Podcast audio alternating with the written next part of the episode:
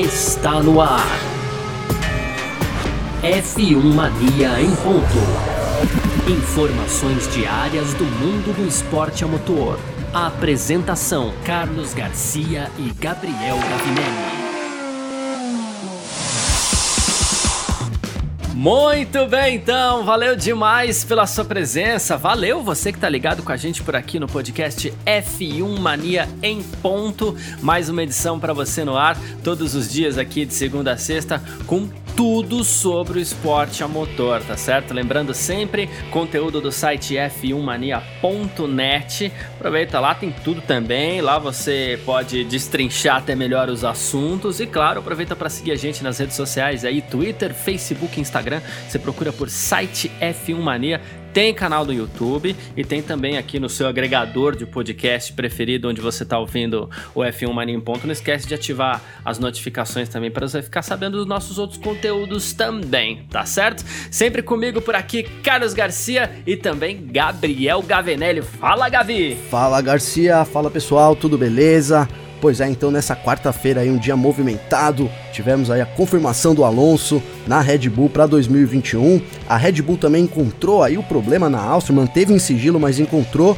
E o Masi aí explicou sobre, esclareceu então para os fãs por que, que o Hamilton foi punido tão em cima da hora. Garcia. Que beleza! Hoje é quarta-feira, hoje é dia 8 de julho de 2020. O podcast F1 Mania em Ponto tá no ar. Podcast F1 Mania em ponto.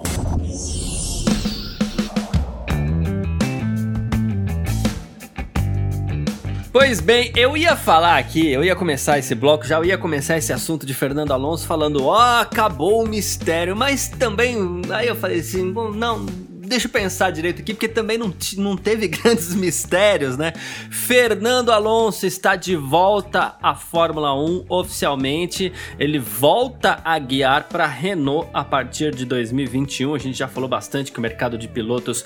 É, primeiro, ele começou a se movimentar antes mesmo do início da temporada, continuou movimentado e agora com a saída de, do Daniel Ricciardo para McLaren, abriu uma vaga na Renault. É, havia todo aquele burburinho ali de que o Cyril Abiteboul, que é o chefe da equipe Renault, já, já teria contado inclusive para os mecânicos mais velhos de casa ali, que seria alguém com quem eles já tinham trabalhado, aí começou a surgir a história de Fernando Alonso, e pois bem, Fernando Alonso está confirmado, ele será piloto da Renault no ano que vem, será companheiro de equipe do Esteban Ocon, são 314 largadas na Fórmula 1, vai bater o recorde do Barrichello inclusive, 32 vitórias, 97 pontos, dois títulos mundiais. A Renault, inclusive, destacou aqui o forte vínculo histórico e emocional entre a equipe e o Fernando Alonso.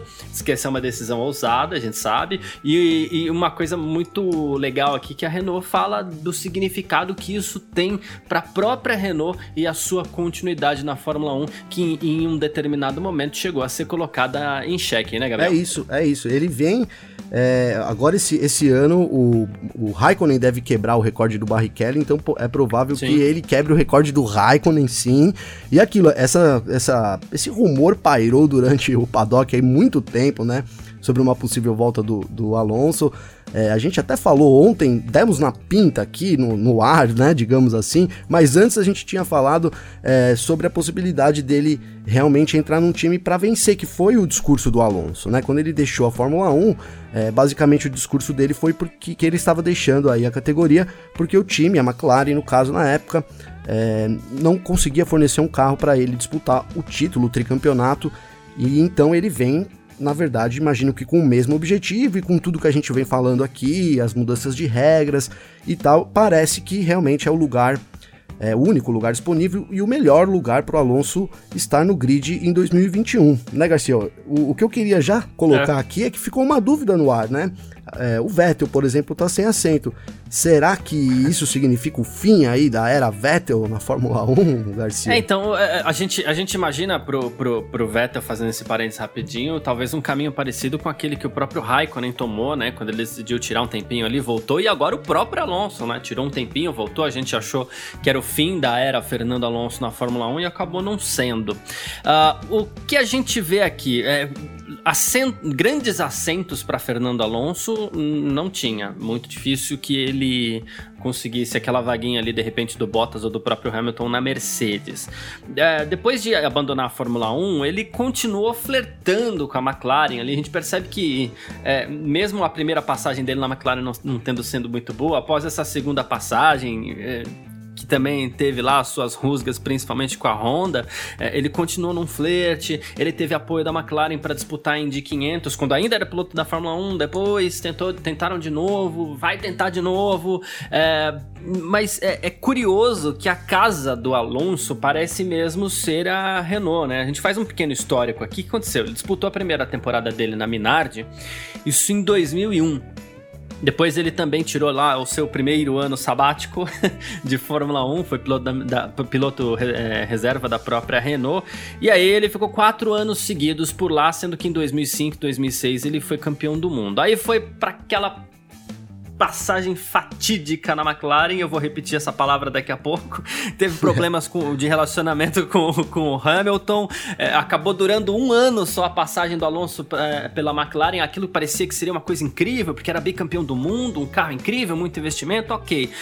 Ficou sem lugar por conta de muitos problemas que aconteceram nessa, naquela temporada. Teve problema de espionagem para lá, teve o relacionamento dele com o Hamilton. Qual foi o lugar que ele encontrou? A Renault pela primeira vez, em 2008 e 2009. Inclusive, ele teve ali em 2008 até, terminou em quinto lugar no Mundial, venceu duas corridas, inclusive aquele grande prêmio de Singapura, enfim. Pois é. E aí teve, a, quando eu falei que eu ia até repetir essa palavra, né? Teve a fatídica passagem pela Ferrari também. Foi bem é, em alguns momentos, foi vice-campeão três vezes, legal, mas é, Teve também seus problemas de relacionamento, voltou para McLaren e aí aí foi complicado, né? Que aí ele foi 17, décimo depois 15 colocado no mundial, 11 primeiro, foram quatro anos da McLaren, na verdade. E aí em 2018 ele resolveu se retirar. É, e agora o que acontece? Depois de dois anos fora novamente a casa dele é a Renault. Novamente ele procura a Renault para voltar para a Fórmula 1. Pois é, ele além de estar tá retornando à casa dele, ele mesmo disse hoje no, na nas palavras dele aí, que está voltando à casa dele, que é muito emocionante, Theo, esse retorno para Renault. Realmente a é. gente vê aí no retrospecto que é a casa dele, né? É realmente o melhor lugar que ele pode, que ele poderia estar, né, Garcia? A gente pensa em um Alonso vencendo de novo na Fórmula 1, foi o que você disse. As grandes tretas do Alonso aí foi por falta de vitórias, né? Tanto na McLaren uhum. com, com Hamilton. É, tanto na Ferrari, que também foi vice, mas também não venceu, não conseguiu ser campeão. E aí entrou na era McLaren Honda, quando a Honda ainda realmente estava engatinhando nessa era, nessa V6 turbo híbrida, né? E, e não deu nada certo para ele. Então eu vejo ele bem posicionado e assim, como a gente disse do, do Ricciardo, né? Ele, ele comprou a ideia, é, deve ter comprado provavelmente a ideia da Renault de ter realmente um carro vencedor em 2022, desse projeto de muitos funcionários, que vai ser nivelado também um pouco pelo teto orçamentário mas acredito que ele se colocou na melhor posição que ele podia estar. Tá, e a gente espera sim que o Alonso volte com tudo na Fórmula 1, né? A minha expectativa é que ele, é, do mesmo jeito que, que aquela gana por vitórias, isso que a gente repetiu agora aqui, né? Vencer, vencer, vencer, ainda continue sendo a meta dele e assim vai ser vai ser muito já imaginando assim os cenários e tal vai ser muito legal porque a gente sabe que o Ocon também é, é um cara que que tem gana de vitória, quer vencer na Fórmula 1 e sonha em ser campeão, né? Mas promete muito. Nem é começou. Jovem, né? E é jovem, é jovem, pilota muito, é dessa nova geração, aí a geração do simulador, né? É, enfim. Mas a gente, pô, é, as expectativas já são grandes, né? Sem, sem contar que talvez a gente veja ainda em 2020 o Alonso é, pilotando num, num teste, né? Num treino, né? No lugar do Ricardo. Por que não, ah, né? Sim né? Muito é, provável que tenha alguma coisa aí que aconteça e que já nessa temporada a gente possa ter um gostinho aí do Alonso de novo nas pistas, viu, Garcia? Agora, ok. Ontem a gente falou aqui, até a gente conversou sobre quais seriam os objetivos, quais seriam as ambições da Renault, e a Renault não pode ter outra ambição que não voltar a ser campeã do mundo, é, por todo o histórico da, da empresa mesmo e na sua ligação com a Fórmula 1.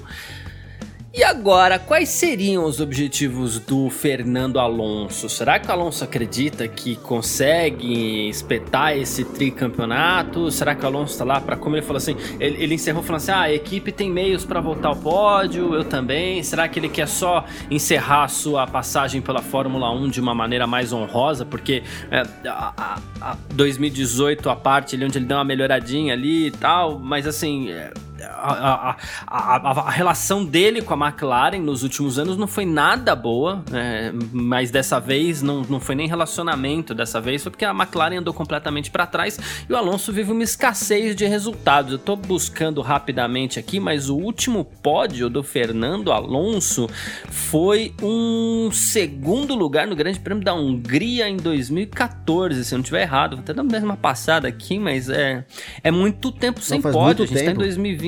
É, e, e, será que é isso que ele quer? Ele quer, um, ele quer voltar ao pódio, ou então ele realmente quer brigar por vitórias? Ele acredita que ele pode ser campeão do mundo ainda? Qual seria a, a, a ambição de Fernando Alonso? Caso contrário, se o cara falar assim, ah, eu quero é ser campeão do mundo, porque o, o Alonso já tem uma idade mais avançada, então eu vou brigar por Ferrari e Mercedes, eu vou brigar por uma equipe que possa me dar esse título, uma Red Bull, em lugares que talvez ele não tenha. E aí a Renault aparece como prêmio de consolação eles acreditam juntos? Será mesmo que dá para dessa relação tirar mais um título mundial? Então, é, é, é, difícil, sob a perspectiva que a gente tem hoje, imaginar que daqui dois, três anos a, a, a Renault esteja é, lá no pódio, mas assim, como muda o regulamento, muda, muda, muda tudo, então, na verdade, a gente pode sim, como a gente sim. já viu sempre historicamente na Fórmula 1, muda o motor, muda os regulamentos, acaba outra equipe despontando lá na frente, né? Seria essa equipe a Renault, né? Eu acho que até para depois de, ter apresentado o Renault, o Renault, o Alonso hoje, eu acho que a,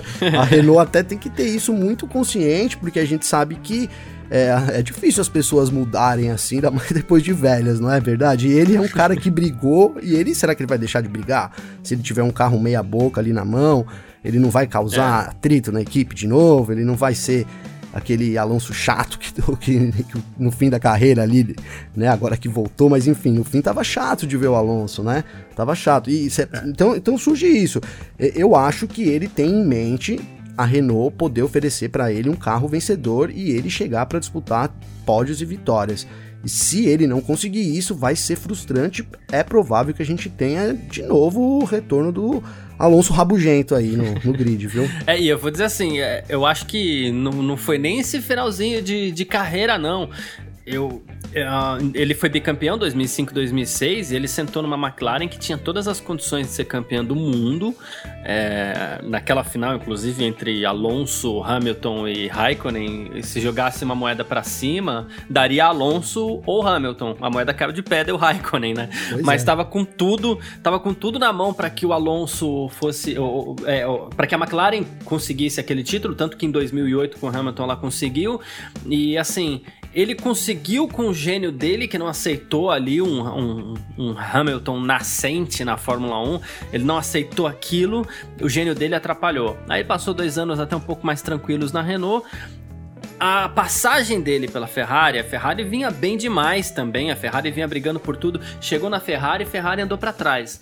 Aí foi para McLaren, McLaren andou para trás é, mais do que já vinha andando, porque já não, já não era o grande momento da, da McLaren, né? A, a, a, quando ele foi para a McLaren, a grande equipe de momento ali era a Red Bull. Mas ele foi para a McLaren e a McLaren andou para trás. Desde os dois títulos mundiais do Fernando Alonso, talvez fazendo uma exceção aqui aos dois anos que ele passou na Renault em 2008 e 2009, mas desde os dois títulos mundiais, ele. Onde ele sentou, a equipe andou para trás, né? Claro que até usando a Renault como exceção, isso não aconteça dessa vez, mas e aí, será que de novo vai andar para trás? Então, né, fica, fica essa, essa pulga atrás da orelha, porque realmente, é, até que ponto tudo é coincidência na Fórmula 1, né?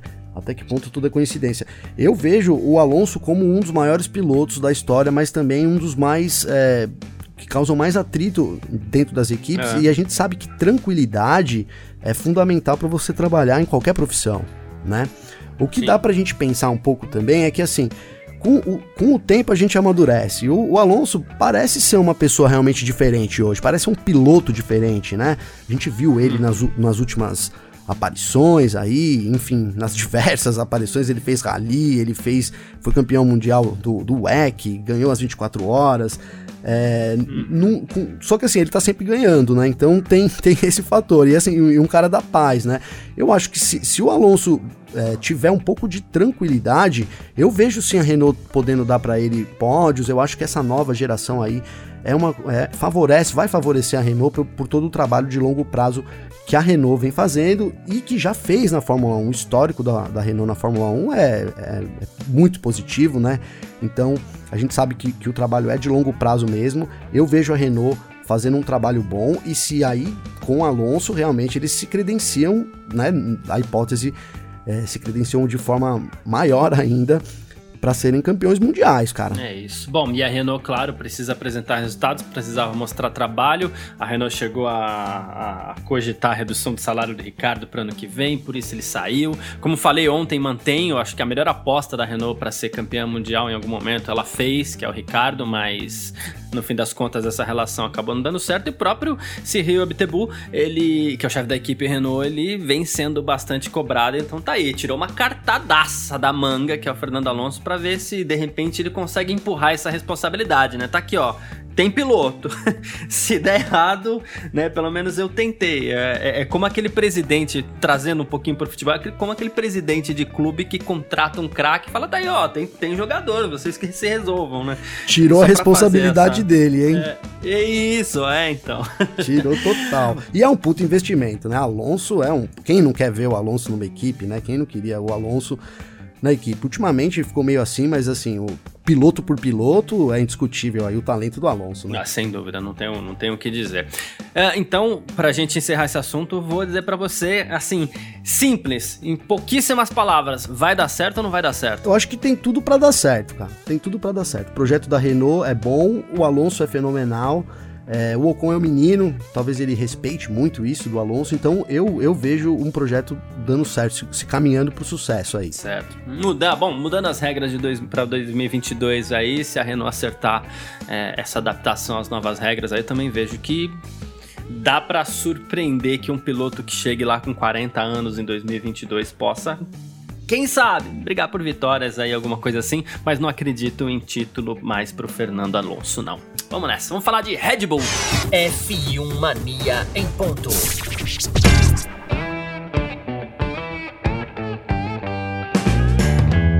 E olha, olha, olha, olha, a Red Bull abandonou com seus dois carros no último final de semana aqui. A, a, vamos falar de equipe principal, né? Vamos falar de Sebastian, de, de, de, Jos, de, de, de também não, né? Vamos falar de Max Verstappen e também do Albon. Uh, os dois abandonaram o Grande Prêmio da Áustria. O Albon teve alguns outros fatores que influenciaram isso daí, mas enfim, saiu zerada e... Mas o, o, o mais chocante de tudo foi que na 11 primeira volta da corrida, o Max Verstappen abandonou o Grande Prêmio da Áustria por problemas elétricos. Uh, segundo a equipe, estes problemas foram encontrados, a equipe está trabalhando ali agora, e para que isso não se repita no futuro, inclusive, né?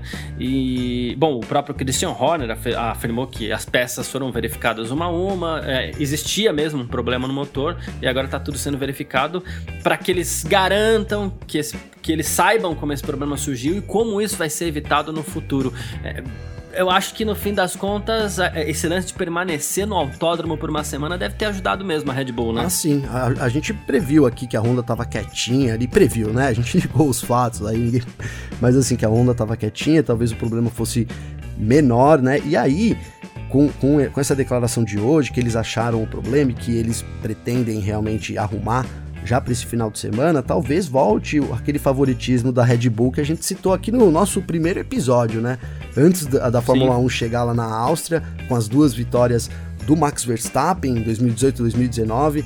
É, então tinha, tinha um, um, ar de favoritismo, até pelo discurso que a Red Bull também estava colocando, né, um discurso de vitória, de chegar para vencer, de título e tal. A Honda também com atualização. É, era, era um discurso assim bem vitorioso e aí considerando o retrospecto dava para dar um favoritismo até certo ponto é, para Red Bull, né? O que eu vejo com, com hum. essa atualização, é, ontem então a Mercedes disse que o problema deles é estrutural. Então eles não vão conseguir arrumar para esse final de semana. Aí eu começo a ficar preocupado e até tirar o favoritismo que eu tava dando para Mercedes de novo, viu? Porque eu acho que a Red Bull certinha, ajeitadinha, lá na Áustria, que é a casa deles, um retrospecto que eles têm, eu acho que com a Mercedes com problema ainda vai ser difícil, hein? Fico, fico já na expectativa de ver uma Red Bull é, mais forte. Mais forte, desempenhando o, o, seu, vai, o seu pleno desempenho que a gente estava acostumado com o GP da Áustria, né? Que foi totalmente atípico esse, esse final de semana aí com, com a quebra do Max logo no começo. Fazia tempo que a gente não via Red Bull na Áustria. É tendo uma, uma atuação assim tão, tão, tão ruim, é, né? Então, e a gente, e a gente fica, eu, eu insisto até um pouco nessa tecla, porque a, a segunda, esse problema foi encontrado na segunda-feira. A segunda-feira seria o dia de desempacotar tudo. No domingo ele já começa, né? Mas termina de, de, de empacotar tudo, na verdade, para poder despachar os carros, para poder despachar os equipamentos para um outro país, ou seja, para a própria fábrica da equipe lá em Milton Keynes. Não foi o que aconteceu. Eles ficaram paradinhos no autódromo, tiveram um pouquinho mais tempo para analisar isso. Vantagem vantagem para Red Bull e para Honda, na minha humilde visão sobre, sobre isso que aconteceu. E de novo, torço para que isso aconteça mesmo, até para que a gente tenha um grande prêmio da Estíria, que acontece no próximo domingo, um pouquinho mais equilibrado. E, de novo, acho que permanecer dentro do circuito ajudou muito a Red Bull. Inclusive, né, não por isso, porque a fábrica não é lá, mas além de tudo, estando em casa, já que o próprio circuito é da Red Bull. Né? Não, eu, eu tô total de acordo. Eu acho que favoreceu muito a Honda, que tinha um problema menor, né? A gente tá então, vamos, vamos colocar Ferrari, Mercedes e, e Red Bull, Honda aí com problemas, né? As três estão precisando de resolver os problemas. A Ferrari, como você disse no episódio de ontem, então a Ferrari tem uma, um problema logístico para trazer essa atualização da Hungria, que eles vão trazer agora para pro final de semana da Estíria aí, né, na Áustria ainda. A Mercedes já tá com o buraco já um pouco mais embaixo, aparentemente, né? Aparentemente, então esse problema estrutural não vai ser consertado agora. Não sei se para Hungria na semana que vem, que já são que é uma rodada tripla, né? Então, é, creio eu que talvez eles tenham isso certinho para Silverstone só. É, mas a situação da Red Bull era uma situação aparentemente mais favorável mesmo e eles, ter ficado, eles terem ficado no circuito junto com a Honda. A Honda acabou a corrida, ele já disse que eles já tinham alguma ideia, que eles já estavam investigando o problema. Então, sem dúvida, isso favoreceu muito a equipe aí. Que, que bom, né? Que bom que teremos um, um ótimo grande prêmio nesse, nesse domingo. É isso. E só pra gente esclarecer uma dúvida que ficou aqui do Grande Prêmio da Áustria nesse último final de semana, é que foi a penalidade do Lewis Hamilton, a do sábado, né? Ele foi penalizado no sábado e no domingo. No sábado por ter ignorado bandeiras amarelas. E, só que assim, é, houve uma reclamação ali no sábado e ele não foi penalizado, manteve a sua segunda colocação no grid. Só no dia seguinte, é, por protestos da Red Bull novamente, é que ele perdeu as suas posições e, e o Max Verstappen acabou subindo para o segundo lugar. E aí, o que aconteceu? É, foi explicado o seguinte, tá? É, o diretor de corridas aí, o Michael Masi, ele afirmou que eles usaram as imagens da câmera, da câmera de 360 graus, acabou sendo uma nova evidência que provou que ele disse isso ao motorsporttotal.com, né? E ele disse que isso provou que realmente o Hamilton infringiu as regras das bandeiras amarelas e por isso levou a punição que é prevista pelo regulamento. Então, tá aí só para deixar tudo bem esclarecido. Ele até falou uma coisa curiosa aqui que ele falou que essas câmeras, elas já estão disponíveis nos carros e elas só não estão disponíveis ainda para o público porque por motivos de banda, né? Muita muita informação para passar ali, fica um pouquinho complicado ainda. Então, o problema ainda é estrutural, mas quem sabe em breve a gente já consiga ter acesso às imagens dessas câmeras também seria muito legal pro público. Pois é, eu queria só fazer um comentário disso daí. Eu acho que abriu isso abriu um precedente, um precedente aí muito perigoso, viu, Garcia?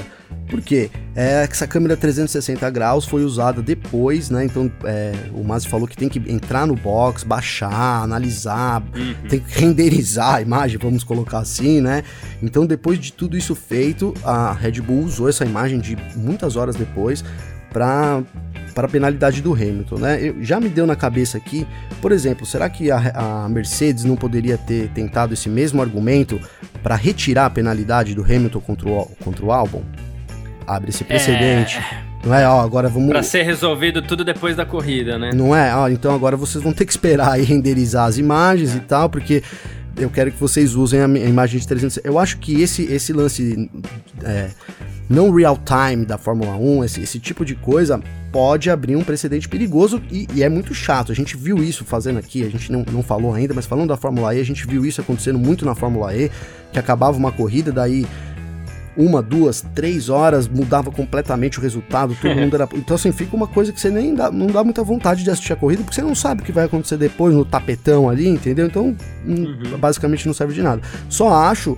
É, se, tudo bem, se mostrou lá na imagem, não tem, não, tem, não tem como discutir. Mas é um precedente perigoso e é bom a Fórmula 1 agilizar esse upload aí, porque a gente já, já falou ontem que a a Mercedes declarou uma guerra, entre aspas, né? Diz que agora vai ficar em cima da Red Bull também. E esse, é. essa imagem chegando depois, tendo que ser renderizada, pode é, abrir um, um, precedente perigoso e chato, principalmente para os fãs aí. É, minha opinião é que enquanto isso aconteça no sábado, até que tudo bem, que a gente está relativamente acostumado com mudanças no grid de largada, que a gente sabe que tem coisas que são analisadas depois mesmo, às vezes não dá para analisar ali na hora, mas se isso começar a acontecer no domingo, realmente pode ser um, um agente complicado aí. É, lembrando que, que, que, o automobilismo em si já é um esporte que, que tem o seu índice de complicação para o público ali. E esse é o tipo de coisa que, para falar o português bem claro, tem total potencial para tirar o tesão da galera é com a Fórmula 1. É isso. É. Beleza? Vamos lá, vamos falar do Grande Prêmio da Grã-Bretanha. F1 Mania em ponto. Bom, e como eu venho falando aqui, eu, e não tem como, a gente não, não, não tem como fugir. Todos os dias, por muito tempo, a gente vai falar da pandemia de, de, de Covid-19 e ela acarretou no seguinte, né? A gente vai ter dois grandes prêmios na Grã-Bretanha é, esse ano, nessa temporada aí de, por enquanto, é, por enquanto, oito corridas, né, de, de, de, Fórmula 1. Então, o que acontece? Ah, em 2 de agosto tem esse grande prêmio da Grã-Bretanha, depois dia 9 tem o Grande Prêmio do 70 aniversário, são 70 anos de Fórmula 1. Essas duas corridas vão acontecer em Silverstone. E, e, e o Reino Unido ali, ele declarou o seguinte: viajantes precisam passar por um longo período de quarentena, né? Então precisaria ficar ali 14 dias isolados, exatamente para que não haja é, mais contágio. É uma forma de controlar, uma forma inclusive necessária. Mas parece que a Grã-Bretanha vai abrir uma, uma exceção aí para a Fórmula 1 Gabriel? É isso, é isso, política, né? A Fórmula 1 conseguiu aí essa. É, a gente tava na dúvida, vai abrir, não vai abrir, vai abrir, não vai abrir. No fim, quando a poeira baixou, então eles abriram aí, é, abriram essa exceção para a Fórmula 1 poder então realizar essas duas corridas, senão eles teriam que ficar todo mundo preso ali em quarentena, é, o que impediria a realização da corrida, né? E isso assim, fica claro que na verdade eles sabiam dessa posição aí do, do governo, que, dessa, que essa exceção seria dada desde o começo, né? A Fórmula 1 tá tomando uhum. muito cuidado para anunciar o calendário dela. E como eles anunciaram isso logo de cara, ó, vamos, vamos ter esses dois GPs, então provável que eles já, já tinham um acordo ali de que, ó, daqui um tempo a gente vai conseguir essa exceção para vocês, então podem soltar, liberar aí pra, pra galera que tá tudo certo, vamos ter duas corridas em Silverstone, né? Cara, é de se esperar, a Fórmula 1 é gigante, sim, e, e outra, não, não só pelo tamanho da Fórmula 1, mas é, eu digo pelo processo da Fórmula 1. Quem já foi num GP de Fórmula 1, quem já participou de uma sala de imprensa de Fórmula 1, de qualquer processo, qualquer procedimento da Fórmula 1, é, sabe o nível, assim, que eu vou colocar um nível de organização e profissionalismo, né, cara? Então, as, as, re, realmente as, as, etiquetas, as coisas são todas cumpridas, né? Então, se a, se a, Fórmula 1 prometeu que eles, vai, que eles irão viajar em bolha, que eles vão ficar em hotéis separados, que eles vão. Meu, você pode ter certeza que isso vai acontecer. Então, acho que essa essa, vamos colocar esse status da Fórmula 1 ajudou agora, né? Esse status positivo que ela tem de super organização, né? De, de mega organização, ajudou agora. E talvez por isso, né? É, com certeza por isso também, a, a Grã-Bretanha então abriu essa exceção para a Fórmula 1 e teremos o, o, os grandes prêmios lá no, na pista consagrada de Silverstone. Seria realmente uma pena a gente não ter a Fórmula 1, principalmente nos 70 anos da categoria, Nossa. não correndo em é. Silverstone, né? E agora vamos ter, além de tudo, é, duas edições. Mas é isso. Bom, o nosso podcast F1 Mania em Ponto vai ficando por aqui nessa quarta-feira, hoje, dia 8 de julho de 2020. Lembrando que esse é um conteúdo do site f1mania.net tudo sobre automobilismo você encontra por lá. Nas redes sociais também, Twitter, Facebook, Instagram. Uh, sempre procurando lá por site F1 Mania. Você pode inscrever, se inscrever no nosso canal do YouTube. E aí no seu agregador de podcast, o que, que você faz? Ativa lá também as notificações para você saber quando entra no ar aqui o F1 Mania em ponto e os nossos outros podcasts também. O Mundo Afora tá praticamente de volta. E fica a dica aqui também dessa quarta-feira, entra lá no f1mania.net que saiu o Pela Viseira do Cacá Bueno, que tá explicando aqui as diferenças de pilotagem no novo Stock Car. A Stock Car tem muitas mudanças para essa temporada, inclusive a gente vai falar muito em breve sobre isso também, porque Stock Car é uma coisa muito legal, agora o carro é mais carro, vamos dizer assim, e o Kaká vai explicar isso por lá, tá bom? É, e tem, tem, tem, mais uma para hoje, né, Gabriel? Tem mais uma, tem mais uma. Hoje sai o Felipe Drogovic. Sai então pela viseira do Drogovic, que aí ganhou, a gente é, já, já, ele já ia fazer o texto, mas o texto vai vir prontinho pra gente também falando aí sobre uhum. provavelmente a primeira vitória dele da. Estamos ansiosos, viu? A primeira vitória dele na Fórmula 2. Vamos esperar aí, provavelmente entre 18 e 19 horas esse conteúdo já tá no site da f1mania.net. Maravilha. O Pela Viseira é uma série aí do F1 Mania, é, um, tem um time de seis pilotos, é o Enzo Fittipaldi, Pietro Fittipaldi, Felipe Drogovic, Cacá Bueno, Bruna Tomazelli e também o Felipe Giafone, que de terça, quarta e quinta, eles contam aí a sua visão das pistas, da vida e da carreira, sempre pela viseira de um piloto que é para você se sentir um pouco mais imerso nesse mundo do esporte a motor. É isso. Podcast F1 Mania em ponto vai ficando por aqui. A gente volta amanhã, quinta-feira, dia 9. Lembrando que sexta já tem treino livre também. Então é isso. Obrigado pela presença de todo mundo. Valeu você também, Gabriel. Valeu, Garcia. Valeu, pessoal. Até amanhã. Valeu, tamo junto. Informações diárias do mundo do esporte a motor. Podcast F1 Mania em ponto.